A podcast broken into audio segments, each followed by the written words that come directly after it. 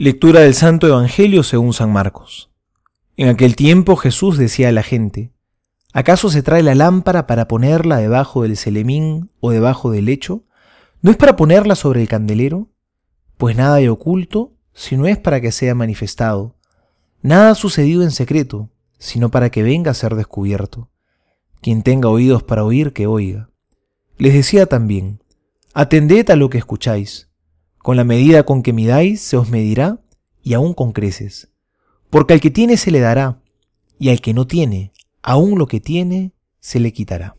Palabra del Señor, gloria a ti, Señor Jesús.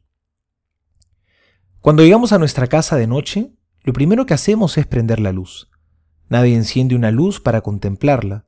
Nunca nos quedamos mirando el bombillo, sino que vamos para adelante porque la luz nos ilumina la realidad.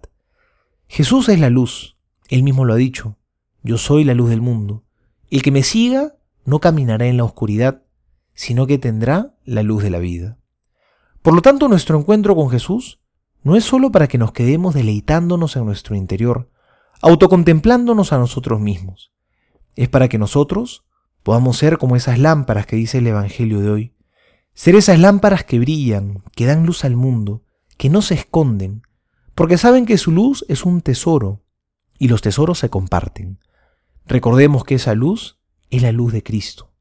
No brillamos con luz propia, porque no nos anunciamos a nosotros mismos, anunciamos a Cristo. Lo que brilla es la luz del Señor Jesús. Esa es la luz que ilumina de verdad. No tenemos que anunciarnos a nosotros mismos, porque el que se está buscando a sí mismo termina perdiéndose, aparentando algo, distorsionando su vida para guardar una imagen. Lo atractivo no son nuestras habilidades, capacidades, ni, nuestra simpatía personal. Lo atractivo es Jesucristo, a quien llevamos dentro. Y esto es algo que tiene que alentarnos mucho. Jesús dice al final del Evangelio, porque el que tiene se le dará, y al que no tiene se le quitará hasta lo que tiene.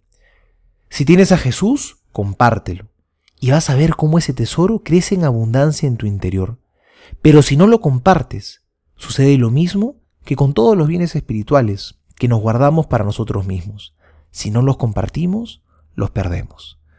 Respondamos a esta invitación del Señor Jesús, a ser luz en medio del mundo. Soy el Padre Juan José Paniagua y les doy a todos mi bendición en el nombre del Padre y del Hijo y del Espíritu Santo. Amén.